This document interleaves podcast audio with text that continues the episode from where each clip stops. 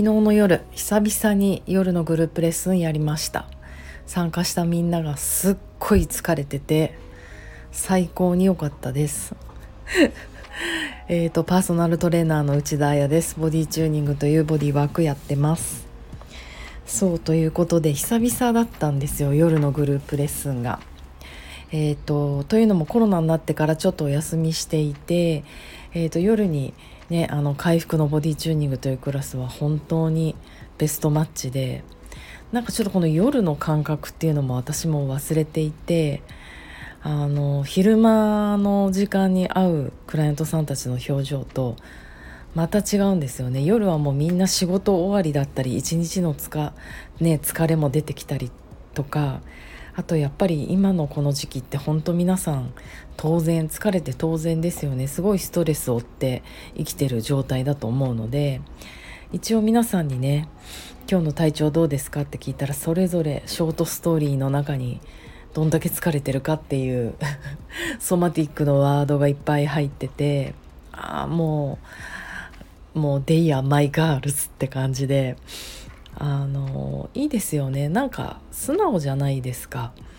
なんかすごい疲れてるんですって言われて私は全然嫌な気がしないんですよね。なぜなら素直だから。なんかすごいこう見た目がそうじゃない。おなんか今日ちょっとどうなのっていう表情とか仕草とかそれで「元気です!」って言われる方がわあなんかど誰と話しようっていうかどっちのあなたと話をしようって思っちゃうんですよね。うんなかなかこう日本人って頑張り屋さんなので「元気です!」っていう人が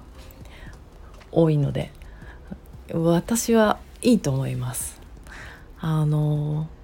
挨拶の中で体調の話する時正直に言ってそして今日はレターにお答えしたしていきたいと思います。えっ、ー、とですねペンネームがうろこ雲さん。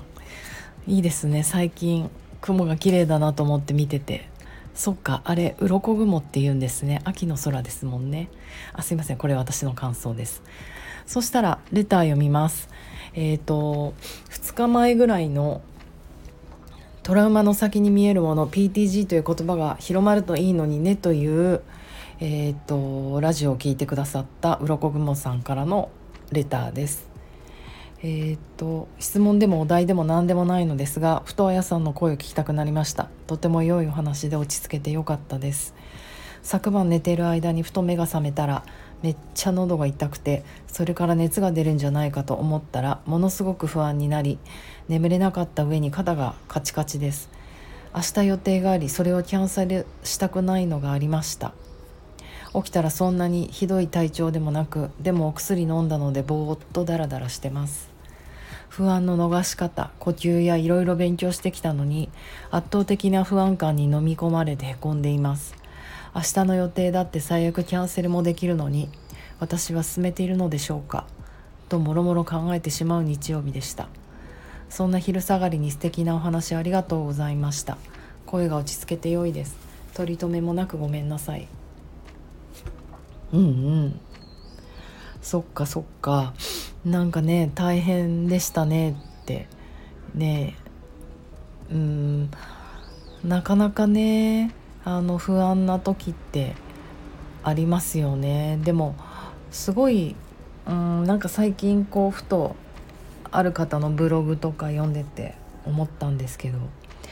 何て言うのかな。感情とか言葉ってなんか溢れてしまうものだと思う。なんか溢れていいと思うんですよね。初めの体調の話じゃないけどなんかその溢れたものをどう表現するかっていうとこであの無理に蓋をして閉じることはないと思う。なんか社会的生活の上においてあのみんなが言いたい放題言ったらどうなのかっていう問題が出てくるかもしれないけど健康という面においては溢れ出るものは生理現象自然現象だから止めないそれを活字で書くのか言葉にするのか音楽に乗っけるのか体で表現するのかお花で表現なんかいろんな方法があると思うんですよね。で今この鱗熊さんはなんか言葉でこうやって感情とか体のこととか多分私がこれボディーワーカーだから体のことで書いてくださったと思うんですけどなんかそれで少しでも彼女が放出できたらいいなってあのシンプルに思います。あの読んでる私もこういう人の体の何て言うのかな状況とかこう流れてく感じとかあの見てて読んでて全然嫌な気しないんですよ。むしろへえそうなんだっていうなんか興味深いですね。とても綺麗な言葉で冷静に書いてあるからあこの人大丈夫って。うんうんうん。なんかね進めているのかとか自分はね成長してるのかって悩んでしまう気持ちもすごく分かりますがなんかあんまり前進するとか向上するとか思わなくていいと思いますこういう時は。なんかあのー、この間のお話でも「やり過ごす」って言葉を結構使っちゃったんですけれども本当その言葉に間違いはなくてなんか私子供の時にあのそうそう嫌なこととかあるとまあ、悲しいこととかあるとバレエに行きもしくはダンスに行き嬉しいことがあるとバレエに行きっていうなんかこうこうやっぱ感情の発露みたいのあるじゃないですかやっぱティーンエイジャーの時とか。それって体を動かすことダンスすることだったんですよね。で多分それは親を見てなんか学んだというか、まあ、うちの母親もバレエの先生だったからなんかそういう人なんかこういろいろうわーって喧嘩になっても2人で 母がこうバレエにパーって行って踊るなり教えるなりして戻ってくると結構ケロッと忘れてるんですよ。で私もそうだったし体を動かしてそれこそエネルギーの発散とかあのなんか汗出たりとかもう見るからに発散があるわけじゃないですか。なんかそれそうねディスチャージって言葉って言ったりもするけどなんかディスチャージってそうチャージの逆出す。なんかそうするとダンスの前にもうクソママのバカとか思ってたことがまあいっかどうでもいいかお腹すいた早くカレー食べたいって思える。もうそれのそれの毎日繰り返しでなんかねあのそれで過ごしていた。でもそれでいいんだなって思うんですよ。やっぱり生きてる限りその感情なり言葉なり溢れ出る生きてるってそういうことなのでそれを何の形で出していくか。あそれをあの持ってる人は幸せだなって思います。もちろん語るね友人がいたりとかそういうのも大事だけどやっぱり人に語るとその人がどういうリアクションするかでまた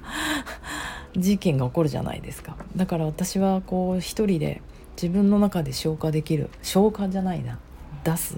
方法を持てたことはすごく良かったなと思います。でも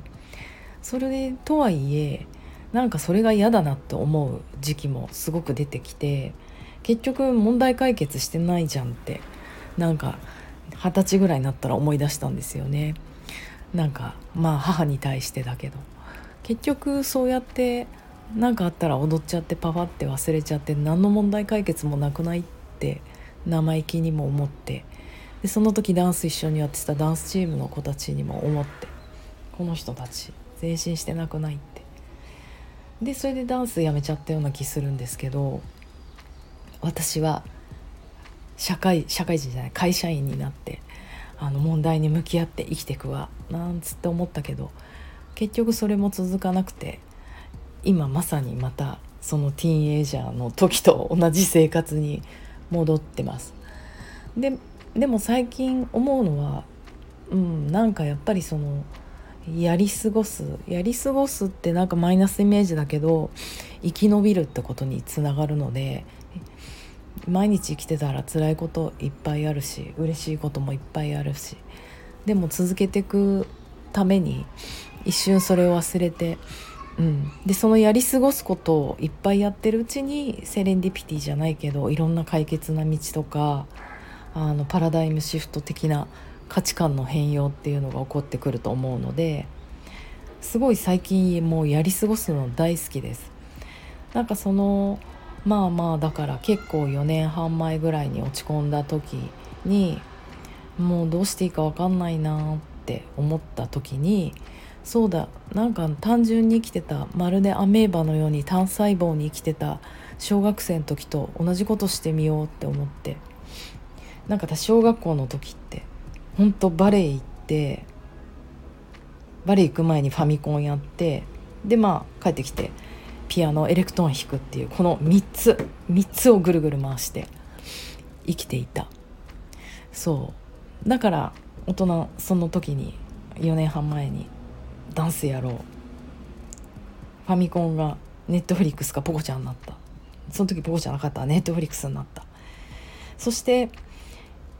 ねしばらく遅れたからあもう一個足りない。あそうだ。音楽だ。ピアノやろうと思ってピアノを始めて。なんかすごい今幸せですね。いいんだろうかこんなんで。こんなあの本当究極にいろいろそぎ落としていくと生活ってものすごいシンプルなもので支えられてると思うのでなんか鱗雲さんにもこういうやり過ごす時間きっとお花とかねそうなのかなと思うんですけどあのあるといいなって思います。体のことはあのなかなかねあの不安の逃し方呼吸とかって一人でやるの難しいと思うので是非一緒にやりましょう。えーと、腹側瞑想神経使うために他者に委ねるってことすごい大事だと思います。あの調子悪い時は人の手を借りてやるのすごくいいです。私もそうしてきてます。ということでどうでしょうか？なんか解決のヒント解決じゃないな生き延びるやり過ごすヒントになるといいなと思います。またいつでもあのレターください。えーとじゃあ